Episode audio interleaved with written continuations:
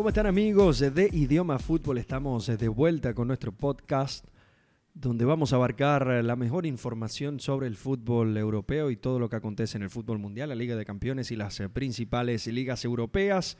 Está conmigo el día de hoy Juan eh, Javier Cocheza. ¿Cómo estás Juan? Y bueno, ¿quién les habla? Andrés Lichuel. ¿Cómo andas? Bien, Andrés. Eh, contento de estar de vuelta en este podcast de, Idioma Fútbol. Estuvimos apartados por, por, unas semanas, eh, el comienzo de, de, las ligas europeas y Champions League. Pero bueno, ya de vuelta. Eh, Preparando todo. lo que se viene, ¿no? Sí, ya al principio ha estado emocionante. Eh, ha habido muchos partidos en un poco más de un mes y, y ya estamos listos para cubrirlo. También eh, finalizó el, torneo de Ligas All Stars, ganó la Premier League y bueno, les agradecemos a todos haber participado en esta iniciativa. Creo que fue un justo vencedor y, creo que la final de, la liga contra la Premier la, esperábamos todos. Sí, es correcto. Yo particularmente eh, siento que pudo haber estado un poco más peleado. creo que el problema está en que los jugadores de la liga que decidimos colocar en este momento no están en su mejor nivel.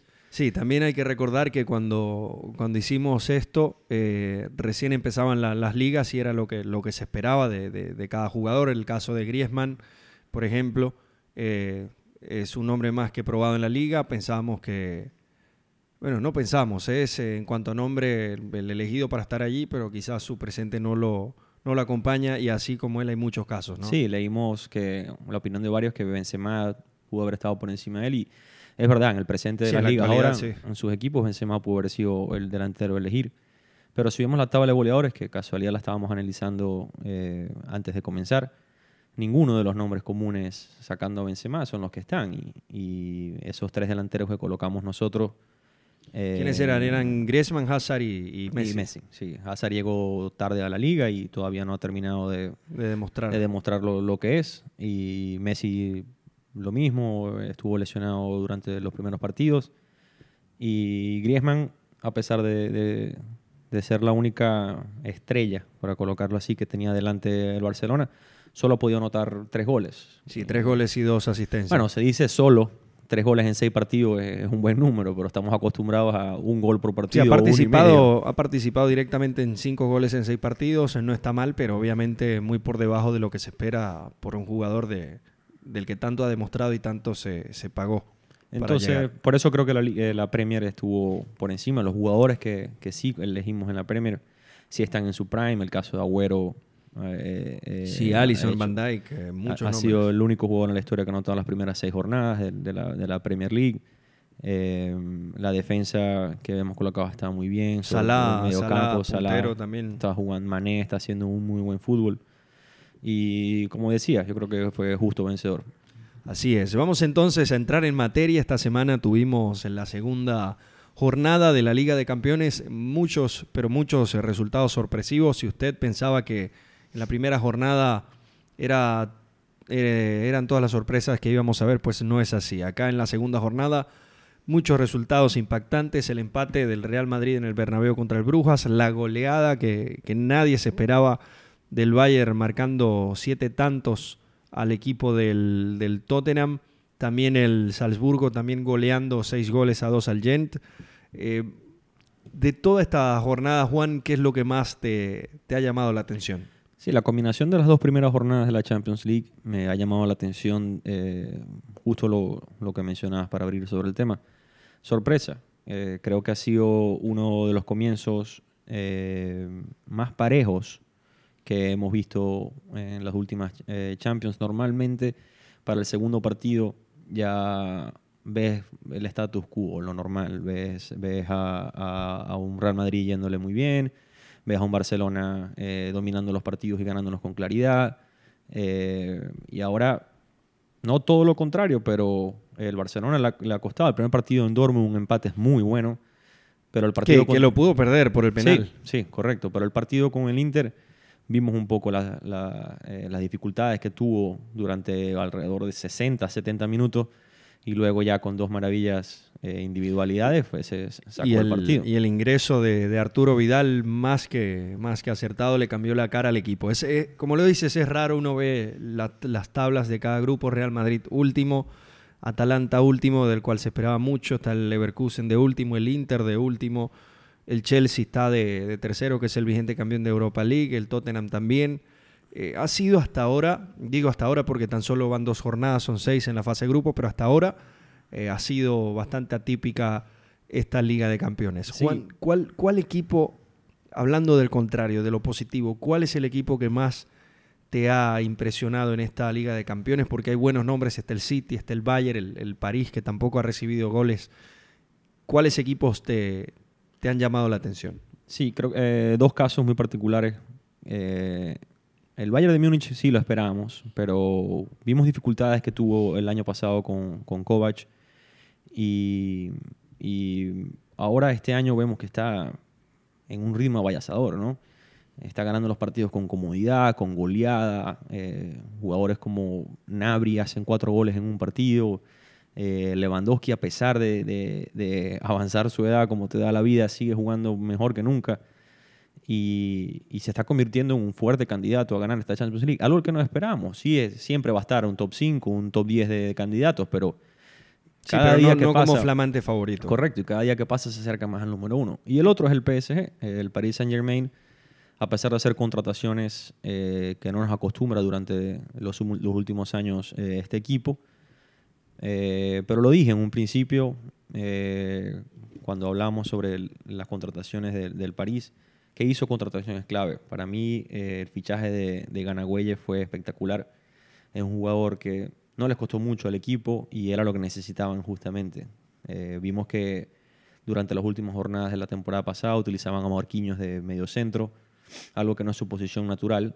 Y, y recuerdo el fichaje hace dos temporadas, si no me equivoco, de Krychowiak, que no le fue muy bien para cubrir ese hueco. Y ahora viene Güelle, un jugador accesible a, a, hacerte el trabajo ideal y, que necesitaba. Y Ander Herrera en la banca que también lo puede hacer muy bien. Correcto, ese es el otro que venía. Y eh, el último es Pablo Sarabia, que Pablo Sarabia, a pesar de no ser el equipo titular, el jugador titular, bueno, tenemos obviamente a Mbappé, a Neymar, Cavani y ahora Icardi, eh, es un jugador que te hace el trabajo excepcional. Con el Sevilla ha tenido unas temporadas espectaculares y, y está haciendo un muy buen trabajo. Y por eso creo que ya Tuchel encontró esto, lo que le hacía falta, estas claves, y se está convirtiendo en un equipo sólido. Eh, recordemos que Mbappé todavía no ha llegado en su prime, ha jugado unos minutos solamente, y estamos a la espera de que venga un jugador que te puede convertir fácilmente 10, 12 goles en un torneo corto, ¿no? Y el mismo Neymar tampoco ha podido jugar por, su, por, por, estar suspendido. Y creo que todavía falta que el París no, eh, nos dé lo mejor de, sí. Sí, y, ganarle 3 a 0 a Real Madrid de, de esa manera tan contundente y después ir a, Turquía, al, al, Turk Telecom, que es el estadio del, del, Galatasaray, uno de los más bravos del mundo, eh, y lo termina ganando el París con, con gol de, de, Icardi. Yo creo que, que el París pinta para grandes cosas, pero la misma pregunta de siempre. ¿Hasta dónde va a llegar el París? ¿Cuándo es que el París se va a convertir en un verdadero grande de Europa?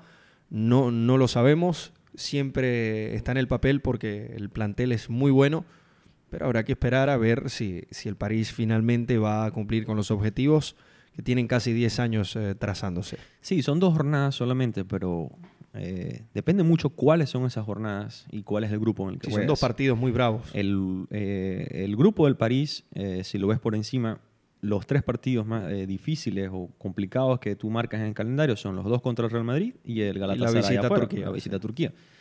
Y, y, ya saliste dos de ellos, en, en, uno y dos. Sin recibir gol. Sin recibir gol. Eh, ahora te queda ida y vuelta con el Brujas.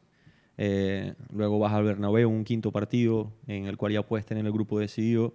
No sé si de primero, pero ya por lo menos clasificado y luego te queda el Galatasaray en casa. Eh, ya está encaminado a ser primero de grupo hasta, hasta, hasta, hasta la de Aral, París Saint Germain. Y por eso es el que me ha llamado la atención. Lo del Bayern, eh, igual era un grupo fácil. Eh. Yo creo que el Tottenham... Tottenham y Bayern van a pasar. Tottenham podía complicar eh, ese grupo, pero el, eh, el, Estrella Roja y el Olympiacos no deberían dar muchas complicaciones, aunque el Estrella Roja está demostrando un buen fútbol y ir a Serbia nunca, nunca ha sido fácil. Eh, era un grupo fácil, era un grupo que nos esperábamos que el Bayern pasara de primero y, luego el Tottenham hiciera los labores para, para pasar de segundo. Y viendo los eh, demás grupos, hay uno que me llama mucho la atención, no por no tanto por el nivel que tiene, sino por la paridad. El grupo G, donde está el Zenit, está el Lyon, el Leipzig y el, y. Son cuatro equipos muy parejos y creo que la tabla lo, lo muestra así.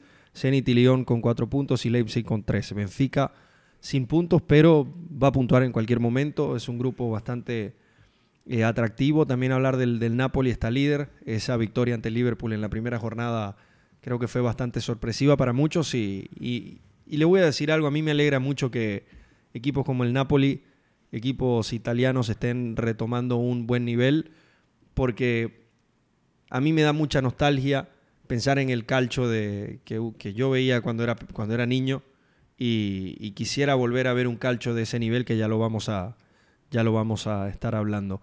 Eh, Juan, te, iba a decir, poco a poco el grupo E, eh, el que mencionaba, se está convirtiendo en un grupo de la muerte.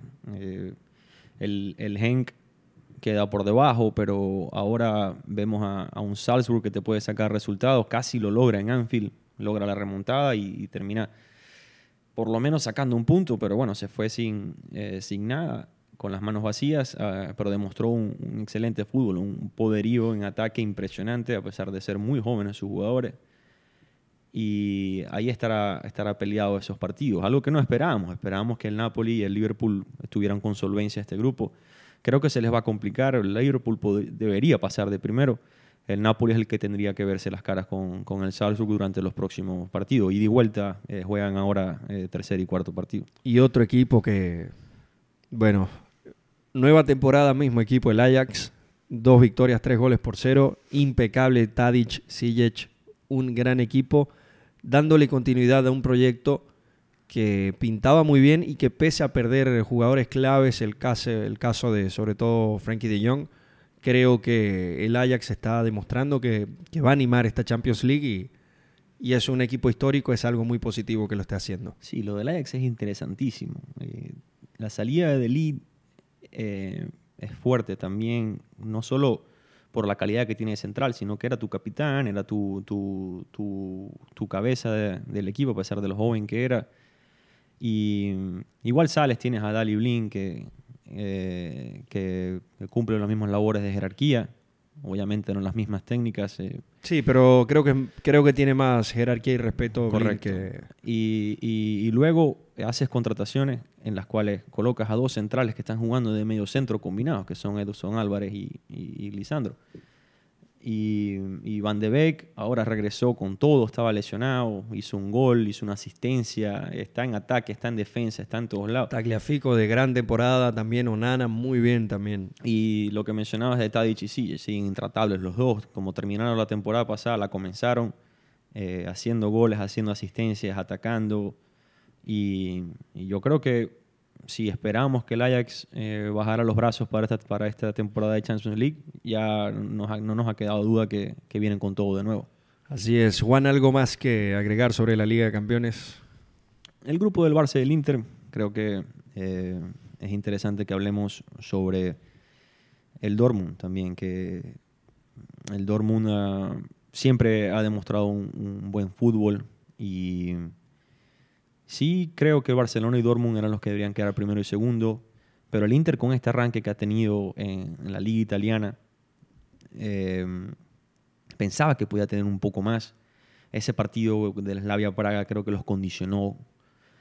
Eh, es el partido más fácil que tiene. Tu primera jornada lo juegas en San Siro y, y, solo, y, sacas un punto, ¿no? Luego, luego tienes que ir a, a Praga, luego eh, ya le tocó ir al Nou Camp, todavía tienes que hacer el ida y vuelta con el Dortmund. Creo que a Conte se le complicó esto, porque estuviera con tres puntos, eh, ahí 4, 4 y 3, el 1, 2 y 3, y, te falta todavía jugar en casa con Barcelona y Dortmund y puedes sacar un punto o hasta tres en alguno de ellos y, y ahí te metes en los papeles. Pero creo que ya en la tercera jornada, si el Inter no saca un resultado favorable, eh, prácticamente está definido. Así es, perdón, en los partidos que vienen, Real Madrid tiene que visitar a Turquía, lo decíamos, partido muy difícil. Chelsea tiene que visitar al Ajax y aquí se le puede complicar muchísimo la clasificación al Chelsea. en caso de, caer derrotado y que el Valencia le gane al Lille. Y el partidazo, evidentemente, de, de la tercera jornada, el Inter va a estar recibiendo al Borussia Dortmund en ese grupo donde también está el Fútbol Club Barcelona. Vamos ahora a trasladarnos a Inglaterra, vamos a hablar de la, de la Premier League, un torneo donde el Liverpool con marcha perfecta, señores, siete victorias en siete partidos, 21 puntos, le sigue el Manchester City con 16 y bueno, de aquí para abajo también está el Leicester que está teniendo una gran campaña, Jamie Vardy está también reviviendo, tiene cinco tantos en la Premier League y el Arsenal. Y mucho más abajo está el Manchester United en la décima posición, en una, firmando una de, uno de los peores arranques de temporada en su historia. No sé, hay mucha tela que cortar, Juan. ¿Dónde empezamos? El Liverpool. Eh, sí esperábamos que comenzara con este gran nivel, pero, pero ha demostrado. Sí es verdad que tampoco ha tenido los partidos más difíciles comenzando las primeras siete jornadas, pero pero ha sacado los resultados, ¿no? sabemos que la Premier es muy complicada y equipos chicos que en casa te, eh, te ponen el partido difícil y, terminas empatando o hasta perdiendo, como le pasó al City con Norwich, ¿no? Y el Liverpool ha demostrado, lo ha sacado con casta, eh, ha ganado unos 1 0, eh, otros los ha ganado con solvencia, pero sigue siendo el equipo menos goleado con 15 goles, sigue siendo el segundo más goleador con 18 con cinco goles. Eh, cinco goles, perdón. Con cinco goles en contra. Eh, eh, sigue siendo el segundo más goleador con el 18, siete victorias seguidas. Es impresionante lo, lo, que, lo que hace eh, Klopp y, Liverpool. A mí un equipo que me ha encantado es el del Chelsea. Porque Frank Lampard desde el primer día le está dando la, confianza a los jóvenes y vemos a, Timothy Abraham con siete goles. Mason Mount haciendo un gran fútbol. Tomori también jugando. Eh, le da a Hudson Odoy también, que es uno de los referentes. Eh, Frank Lampard desde el primer día apostó a las, a las bases, a un proyecto a largo plazo, y desde ya los chicos le están dando resultado. El mismo Abraham en la Champions League ha marcado goles. Y si bien el Chelsea en la tabla no está tan alto, está en la séptima posición, estoy seguro de que, de que va a estar subiendo porque es un, es un proyecto muy interesante. Juan, pero hablar del, hablar del Leicester. Eh, cuando Ranieri gana esa liga en el, en el año 2016, eh, no se sabía muy bien qué iba a pasar con este equipo. La temporada siguiente alcanza los cuartos de final de Liga de Campeones y ya de ahí en adelante se pensaba que el Leicester más nunca iba a estar en esos primeros puestos. Y hoy, ojo, falta muchísima temporada, pero el Leicester está haciendo un gran fútbol. Solo una derrota y están en tercer lugar en la Premier League. Entonces, vamos a ver hasta dónde le da Leicester en esta temporada, pero sin duda alguna, eh, meterse en Europa, bien sea Champions League o Europa League, sería un gran premio para el Leicester. Sí, desde esta temporada que mencionabas, con cual quedan campeones, ha habido muchas salidas y otras entradas claves. Para esta temporada, traerse eh, jugadores como, como Dennis Praet te ha cambiado el fútbol, ¿no? El mismo Ayose también está jugando un excelente, eh, excelente fútbol lo están colocando por la banda. Normalmente jugamos referente 9 o un poco de segundo delantero, pero está jugando ahí con Bardi y, la traída de Telemans que viene el, año pasado prestado y ahora, ahora se hace la transferencia eh, fija. Y para mí es un jugadorazo. No sé si tú te recuerdas jugando en el Mónaco como se veía que iba a ser una estrella. Y en el Anderlecht también se habla mucho de él. Correcto. Y y lo que hablamos de Kanté fue una salida importantísima. Recuerdo que la temporada siguiente traen a Wilfred Ndidi. Y a, a Nampalín Mendy que nunca, nunca ha terminado de Pero Ndidi sí está rindiendo muchísimo. Hizo un gol la, jornada pasada, eh, jugando prácticamente de, de, contención él solo. Y le gana 5 a 0 al Newcastle. Un Newcastle que no, no nos ha demostrado lo mejor durante estas jornadas, pero, pero hacer un 5 a 0 para un equipo como el Leicester eh, está ahí. Y luego tenés a Ben Chilwell, que el mismo Robertson le decían que era el mejor lateral izquierdo que había en la Premier League. Y Robertson le pregunta, ¿esto fue ayer o, esta semana? Y Robertson dice, no, no soy yo. El mejor lateral izquierdo de la Premier League es Ben Chilwell. Y, ahí está. Eh, a pesar de ser lo que decíamos que era un equipo chico, que iba a ganar, que era One Time Wonder, una sola temporada ganadora, tiene jugadores que, se ven como para fijarse en el mejor once de, la Premier League al final de la temporada. Y todo bajo la tutela de Brendan Rodgers, que es un, es un director técnico más que probado en, Gran Bretaña. Brendan Rodgers que ahora regresa a Anfield eh, después de...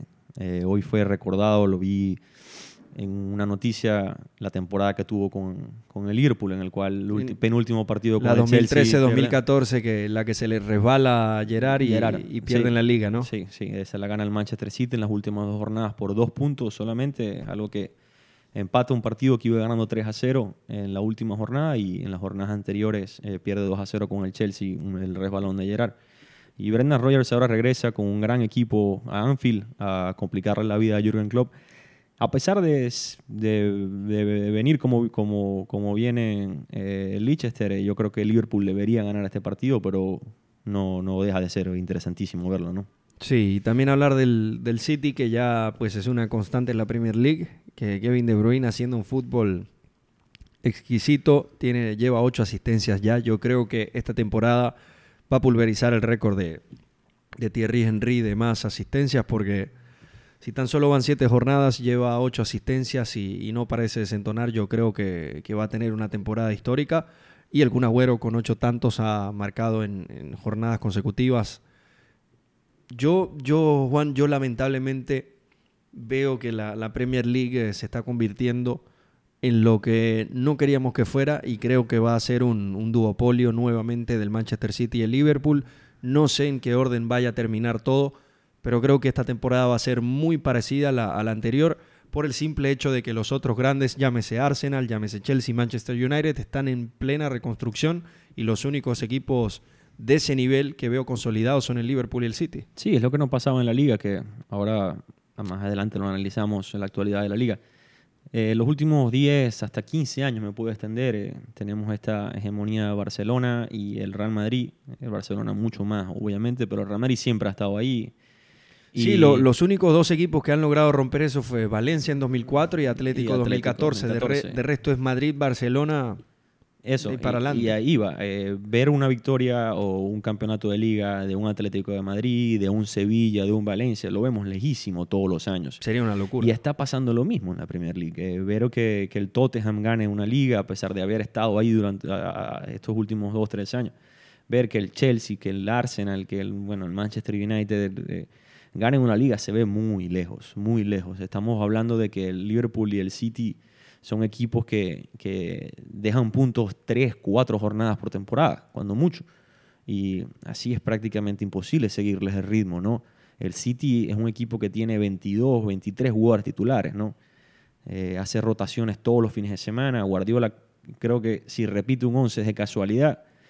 Eh, así es complicado, ¿no? Eh, eh, y sí, es verdad, dice, se está convirtiendo en lo que no queríamos. Sí, porque en los últimos años la Premier League ha sido el modelo de liga donde cualquiera puede ganar, donde se pelea hasta el final, donde hay una paridad. Y últimamente no está siendo así y creo que esta temporada no va a ser la, la excepción. Yo creo que Liverpool y City nuevamente van a estar luchando en la punta. Lo que sí creo es que Liverpool ya debería ser su temporada, es la que creo que debería ganar eh, Jurgen Klopp es, un entrenador que, que, tiene mucha fuerza, eh, que se ve que desinfla muy poco durante sus partidos. Hemos visto sus temporadas cuando, cuando ha terminado eh, de segundo o subcampeón de, torneos cortos. Eh, ha sido por detalles, ha sido por, por cosas que podemos decir que, que está fuera de sus manos. ¿no? Y, o porque otros equipos lo han hecho mejor, como el caso del City, el caso del Bayern cuando, en Alemania. Y, y esta podría ser la, la, temporada. Tiene que ser una temporada casi perfecta como va ahora en siete jornadas, pero lo puede lograr, ¿no? Así es. Eh, ya con esto cerramos el tema de, de, Premier League y ahora nos vamos a, a España. una pregunta. Dígalo. ¿Podemos opinar del Arsenal antes de, cerrar? Claro que sí. El Arsenal, eh, yo, yo veo un equipo que se está reconstruyendo, pero es, lo veo un tanto irregular, Juan, porque si uno ve el Arsenal, quizás el fútbol que está desplegando no es malo, en muchos momentos es vistoso, pero no, no, lo, no lo acompañan los, los resultados. ¿Te parece justa las críticas a Nicolás Pepe? Eh, creo que tiene que dar más. Sí. Porque es un jugador que llegó con bastante renombre y, y se, ha visto, se ha visto durante mucho tiempo que el referente de la liga francesa va a la Premier y hace un gran papel, el caso de Drogba, de, de, Hazard, de, muchísimos nombres, Y se espera lo mismo de, de Pepe y hasta ahora no, no ha podido. Sí, sobre todo tuvo prácticamente en bandeja eh, la lesión de la cassette para que jugara eh, todos los partidos de titular y, es como dices, ¿no? Ojo, eh, yo soy de, de las personas que le tienen mucha paciencia a los técnicos y a los futbolistas cuando llegan a un nuevo equipo porque, a ver, a veces se nos olvida que los futbolistas son seres humanos y requieren periodos de, adaptación no solo futbolísticamente, sino emocionalmente. Y uno, uno, más que otro. Exacto. Entonces, y son muchas cosas que no todos lo, sabemos o lo vemos, pero son detalles como la comida, eh, la casa. Sí, el, el, mismo sueño. Si el futbolista no está durmiendo bien, eh, por alguna razón, eh, no va a poder rendir. El Entonces, clima, la familia, la pareja, hijos. Son muchas cosas que, afectan a los jugadores cuando se mueven de un país a otro, hasta de una ciudad a otra. Es mucho menos, pero de un país a otro afecta. Yo siempre he dicho que el, fútbol es, es, un estado de ánimo y, y si un futbolista amanece feliz, amanece bien, amanece con ganas de comerse al mundo, se va a traducir en la cancha. Es correcto. Y si no está cómodo, va a ser lo contrario. Entonces, eh, por eso digo, lo de Pepe hasta ahora eh, deja mucho que desear, pero hay que, hay que darle tiempo. Aún queda mucha temporada, tan solo van siete jornadas. Estoy de acuerdo, sí.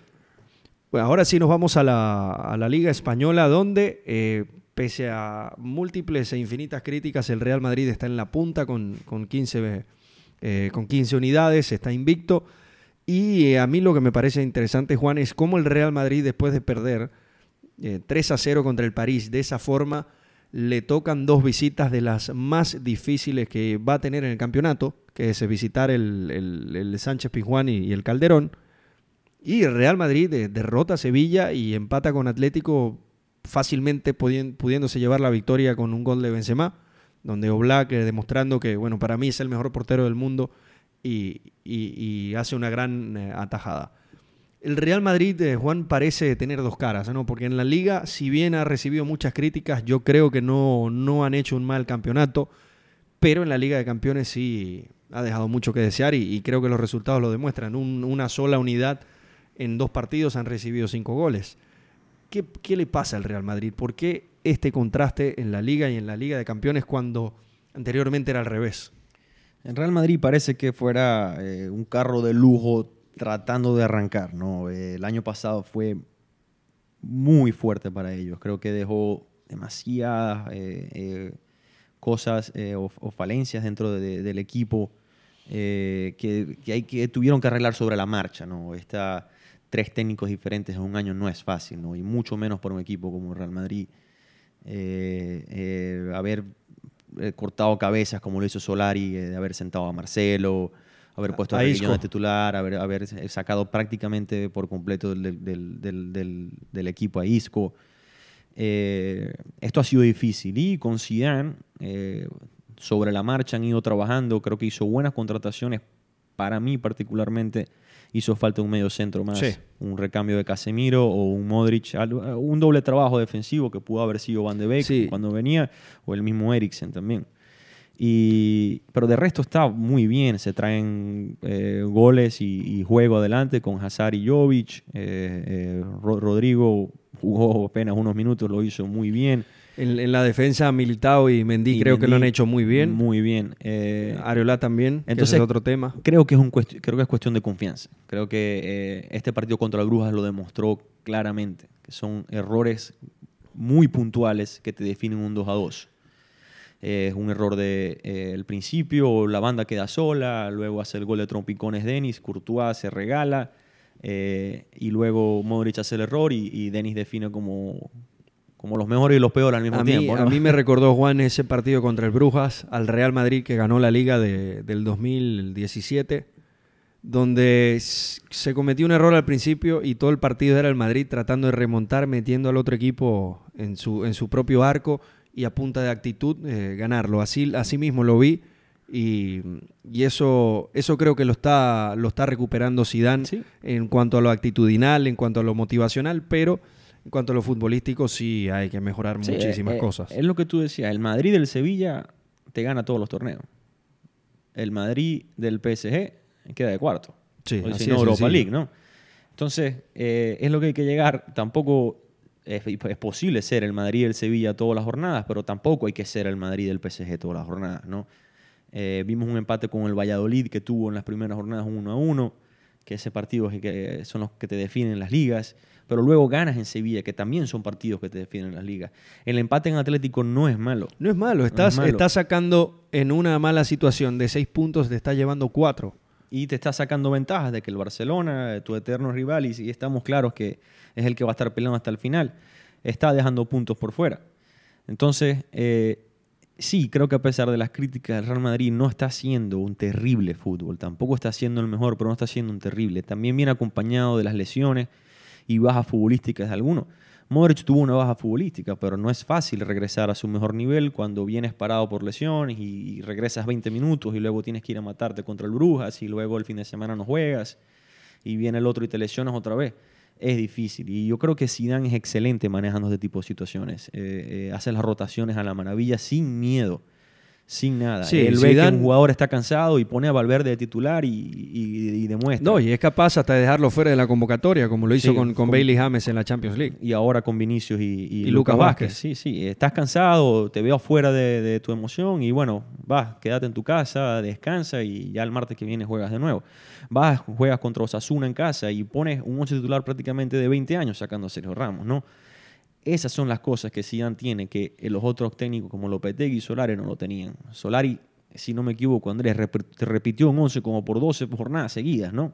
Eh, echando a Vinicius al agua como si fuera eh, y, se terminó lesionando. exacto. Entonces, eh, si mantiene esta constancia, creo que el Real Madrid es un gran candidato a ganar la liga esta temporada. Así es, el Real Madrid que se enfrenta el día de mañana contra el Granada, que por cierto es segundo lugar en la tabla, está a un punto del Real Madrid, así que acá el Madrid eh, podría escaparse de ese rival, habría que ver el Atlético de Madrid, el Barcelona, cómo les va. Vamos a hablar también del Atlético, eh, Juan, muy interesante también, y, lo de Joao Félix me parece fenomenal, porque pese a su edad, llegó al Atlético con, con una gran presión no solo por, por el dinero que se gastó en este muchacho, sino por la, campaña y la publicidad que se le ha hecho a este chico, que se le está haciendo ver como la cara del Atlético de Madrid y, afortunadamente para ellos eh, Joao Félix ha cumplido, ha hecho una gran labor y los fichajes del Atlético creo que,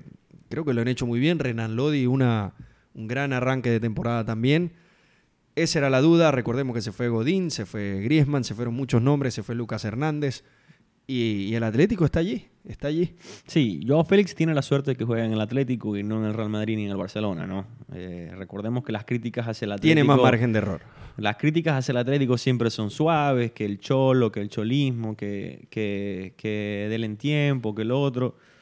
Y está muy bien. Así es que me parece que debería ser eh, eh, como se maneja la prensa, ¿no? Y, estoy de acuerdo. Recuerdo eh, que hablamos eh, cuando analizamos el cierre del mercado de fichajes que el Atlético había traído posición por posición sus bajas, pero con un toque de nivel más abajo. Eh, ahí hablando de Felipe y Mario Hermoso con Godín, hablando de Renan Lodi con Felipe Luis y Lucas Hernández, hablando de, Marcos Llorente con, con, con Rodri y, y Joao Félix con Griezmann, ¿no? Pero han demostrado que están ahí al nivel. También hemos visto el renacer de Vitolo, que ha hecho grandes partidos, este, está usando mucho más a Lemar, eh, Simeone, algo que me impresiona del Cholo, ¿no? Como de una temporada u otra te empieza a gustar un jugador y ¿qué están jugando mejor o entrenando mejor? Eso no, lo entiendo, pero ahí los está colocando. Correa sigue poniéndolo solamente en los últimos minutos.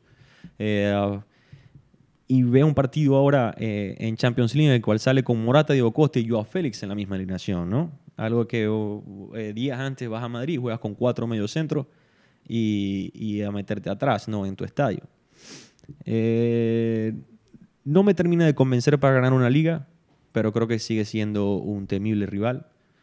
Creo que, que puede complicar tanto en Europa como, como en España, pero ahí le falta un poco un, poco para, para, para llamarlo candidato. Y el Barcelona, Juan, un equipo que se ha cansado de ganar la liga, ha sido, ha sido prácticamente el ganador unánime de la Liga Española en los últimos 10, 15 años. Y esta temporada ha sido interesante porque debido a lesiones, Valverde ha tenido que, que, usar otros recursos. El caso de Carles Pérez, el de Ansu Fati, que es la mejor noticia que ha tenido el Barcelona. Junior Firpo también un, fichaje que le ha dado muchas cosas al Barcelona. Pero también eh, está el tema de Griezmann, que es una de las caras de la liga, uno de los nombres más importantes, uno de los mejores futbolistas del mundo, ¿por qué no? Y si bien no tiene malos números, lo estábamos hablando, tiene, ha participado directamente en cinco goles, seis partidos, está muy lejos, muy lejos del Griezmann del Atlético, del Griezmann de la selección. ¿Cuál es la solución acá? Porque yo veo a un Griezmann que por, por jugadores que están en el equipo y por, y por esquema, está clavado a la banda izquierda y ese no es Griezmann.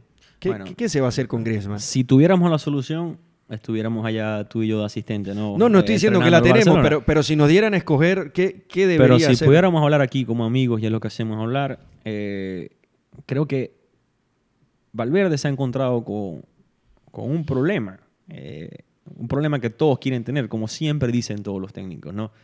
Que es tener tantas estrellas en, una mismo, en un mismo equipo, sobre todo en una misma posición tuvo la ventaja o fortuna, por decirlo así, de que Messi y Suárez estuvieron lesionados las primeras jornadas y luego solo tenías tres con quien jugar. Pero creo que Griezmann todavía no lo ha colocado donde él quiere jugar y donde puede jugar. Y no siempre pasa, ¿no? Recuerdo el caso famosísimo de Rivaldo cuando lo ponían por la izquierda y por eso es que se terminó yendo Barcelona. difícil es difícil colocar donde jugaba con, con Simeone, donde jugaba porque, con... Porque Griezmann en la selección y en el Atlético él juega libre, él juega, libre, entre la primera línea de volantes y, los atacantes. Y acá quien hace eso es Messi. Correcto. Entonces, eh, y eso lo dijimos mil y una vez, sobre todo cuando se rumoraba que venía Neymar también, lo volvimos a decir.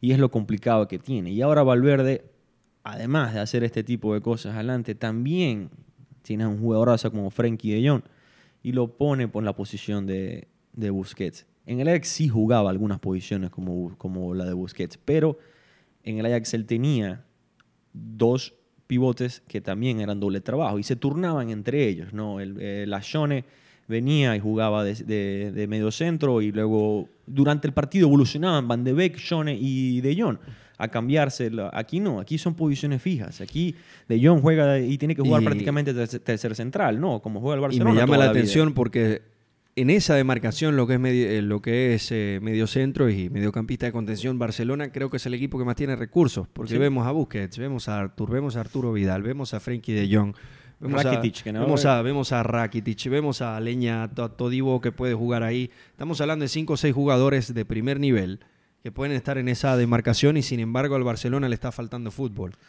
Sí. Vimos, eh, vimos cómo Arturo Vidal cambió un partido de Champions League y es algo que... Que no debería ser. Que, no debería ser y que no se espera. Correcto. Entonces, eh, vamos a ver cómo, cómo le, marchan las cosas al Barcelona. El Barcelona tiene todo para ganar, eh, pero necesita que termine de engranar eso y, vuelve y gana la liga de nuevo y, y, se mete en una final de Champions League sin ningún problema. Sobre todo teniendo el Messi que vimos los últimos 45 o 50 minutos del partido contra el Inter, eh, eh, y a Luis Suárez resolviendo los goles como lo resuelve toda la vida, ya es suficiente para el Barcelona. ¿no? Eh, el inglés está en un nivel muy alto, eh, ni hablar, creo que Semedo ha mejorado muchísimo la defensiva y ahora está jugando titular casi todos los partidos. El problema de Rakitic no lo entiendo. Era un jugador que le encantaba Valverde, era un jugador que jugaba el 95% de los partidos y ahora lo deja hasta en, las gradas, ¿no? Eh, y esas son las situaciones que le veo que complican al Barcelona, internas y se demuestran en la cancha. El mismo Piqué viene un partido que, que, que sales a, decir que tuviste una mala pretemporada, que, que, que nos fuimos a entrenar bien, que no, nos fuimos a Japón y luego estuvimos en Estados Unidos. Y tiene razón, capaz sí la tiene. ¿no? no puedes hacer una pretemporada en Japón y en Estados Unidos en el mismo año, ¿no? Pero eso eh, creo que eh, empeora más que ayuda la situación en la cual te, estás encontrando. Sí, ya, ya lo, lo, que pasó, pasó y, ya no se puede hacer nada. ya no se puede hacer nada con las quejas. Eh, nada, ya yo creo que este, este cuento no lo sabemos. el Barcelona va en unos dos, tres semanas y termina de engranar. Ahora tiene la suerte también, igual que Real Madrid y otros equipos que están medio ahí cayendo, que viene fecha FIFA. Son dos semanas para unir, para unir fuerzas. Luis Suárez pidió permiso y no irá eh, eh, Leo Messi no está convocado eh, por la suspensión aún y, el mismo Piqué, que es uno de los referentes, bueno, él está retirado de la selección. Así que yo creo que estas dos semanas van a ser muy buenas. Juegan contra el Sevilla, ¿no? en casa, creo que el Sevilla de Lopetegui pintaba muy bien, pero... Sí, pero este, este fin de semana en la liga va a ser espectacular porque Sevilla y Barcelona están empatados a 13 puntos, en Madrid y Granada están arriba. Por cierto, hablar del, del Granada que está teniendo un gran arranque de temporada y este equipo apunta a meterse al menos en, en Europa League. Eh, ¿Qué otro equipo, Juana, aparte del Granada, Sí, te ha llamado mí- la atención? A mí me gustaba mucho el Villarreal con el, con Sí. el, con el ingreso de Sam Banguisa. Eh, lo dije durante mucho tiempo, era, era una perla del- de la liga francesa en el Marsella, hacía un gran trabajo. Pensé que se iba a ir a un equipo más grande. Termina llegando al Villarreal y de verdad que está siendo uno de los Muy mejores bien. en la liga en su Eh, posición. Y junto con Chuguese también. Chukwueze también, muy bueno. eh, el renacimiento de Cazorla. Pero a mí yo me quedo con Sociedad. Creo que el Sociedad está engranando en el punto. Odegar se va a convertir en un jugador clase mundial tarde o temprano. ¿Cómo, cómo sonríe la, la entidad del Madrid viendo todo lo que está ocurriendo con Odegaard? Sí, recuerdo cuando el Real Madrid, eh, Odegaard llegó a Real Madrid desde un equipo muy chico. Con Eh, Ancelotti. Se pagan 2.7 millones de dólares, si no me acuerdo, un jugador de 16 años. Eh, le ponen un salario de un millón, un millón doscientos mil al año eh, y a jugar en el Castilla, ¿no? Y, es- y ganaba creo que más que Nacho esa temporada de sueldo. Y hubo un revolú y un, un- un problemón dentro del club porque el jugador no rendía, luego se va prestado, tampoco rindió, hasta que el año pasado tuvo un temporada en Holanda y ahora viene aquí a la Real Sociedad y en seis partidos, siete, eh, siete partidos la está rompiendo, ¿no? Y eh, creo que veremos relucir a Sociedad, el mismo Yarzábal, que ya tenemos años eh, que nos está demostrando, está haciendo lo- los labores. El mismo Y- Porto está haciendo también un- una gran Creo que es un equipo que, que va a complicar y, y- y le va a quitar ahí unas posiciones a lo, a lo que esperamos del Valencia, eh, el Betis, que ahora lo vemos muy abajo, pero esperábamos que estuviera un poco más arriba, el mismo Sevilla. Y le voy a decir una cosa. Si dije que la Premier League se está convirtiendo en lo que no queríamos, creo y espero que la liga vuelva a ser la liga que era y este inicio de temporada, si bien tiene mucho que ver el, el bajo rendimiento de los equipos grandes, estamos viendo una liga donde cualquier equipo le puede ganar a cualquier equipo. Sí, hablamos de que son 21 puntos posibles y el que más tiene tiene 15, ¿no? Y, y luego del primer puesto al octavo puesto solo separan 4 puntos, ¿no? Que es un partido y medio prácticamente, o dos partidos. Está ahí, ¿no? Vemos eh, que el, el equipo más goleador es el Barcelona con 16, eh, el Villarreal con 18, ¿ves? Y, y- y el equipo menos goleado es el Atlético con 4, Atlético Bilbao con 3. Eh, sí, se y está Bilbao que está en la séptima posición. Sí, es decir, que si te toca jugar contra el séptimo eh, y tú estás arriba, te toca contra un equipo que te va a costar mucho. Claro, que solo han hecho tres goles en siete Exacto. partidos, ¿no? Vas a buscar un empate, eh, probablemente. ¿no? Entonces, eh, sí. Ojalá, ojalá, porque el fútbol español tiene, tiene un sabor diferente. Está Real Madrid, está Barcelona. Espero que El otros Valladolid, equipos puedan animar. Ronaldo dijo que en los próximos cinco años se metían en Champions, seguro. Digo, Ronaldo, el gordito, Ronaldo, ¿no? el, el- el original, el gordillo. Claro, claro, que ahora es dueño del Valladolid. Así es. Así que con esto cerramos el tema de la Liga Española. Y ya para cerrar este podcast, vamos rápidamente a Italia, pero vamos a hablar de un partido en, en- en específico. La Juventus, que está en la segunda plaza con 16 unidades, se enfrentará al Inter de Milán, que tiene 18. El Inter de Antonio Conte, 6 partidos, 6 victorias, 2 goles en contra, 13 goles, es decir, más de 2 goles por partido. ¿Será este finalmente el resurgir del Inter? Bueno, lo veremos este fin de semana. El domingo el Inter recibe a la Juventus con la posibilidad de ponerse 5 puntos por arriba de la, de la Juventus. Creo que acá se está jugando bastante, Juan, no solo para el Inter, sino más para la Juventus, que con el plantel que tiene, con las adquisiciones que ha hecho en los últimos años y por el simple hecho de tener a Cristiano Ronaldo en su plantel, están más que obligados a ganar la Serie A. Sería un fracaso rotundo que la Juventus no gane la, la- la Serie A y lo único que podría salvarlos es ganar la Champions, que ahí sí no, Sí, no habría ningún fracaso. Sí, sí, eh, un poco fuerte decirlo, pero es la verdad, eh, es lo que es, ¿no? Y recordemos que la liga italiana es la que nos ha, nos ha dado un Napoli que estuvo 5 o 7 puntos arriba, faltando 10 jornadas y terminó 5 abajo, ¿no? Eh, pero igual, a este Inter lo veo bastante fuerte, creo que Conte es el, es el técnico que tú quieres tener en este tipo de, de situaciones. Y este es el partido que queríamos ver eh, en principio de temporada, ¿no? Con la llegada de Sarri a la Juventus y la llegada de Conte al Inter, con muy buenas contrataciones los dos clubes. Era el partido que queríamos ver, sobre todo en Milán, donde eh, veremos que la Juventus estaba un poco desfavorecida por jugar, por jugar afuera. Eh, no creo que definan la liga. No, no, no, en absoluto. Estamos a siete jornadas apenas, pero, pero sí veremos. Eh, estos partidos esperamos, recuerdo temporadas pasadas, esperamos un Napoli-Juventus y, y la, Juve, la Juve terminaba ganando el partido 4 a 0, ¿no?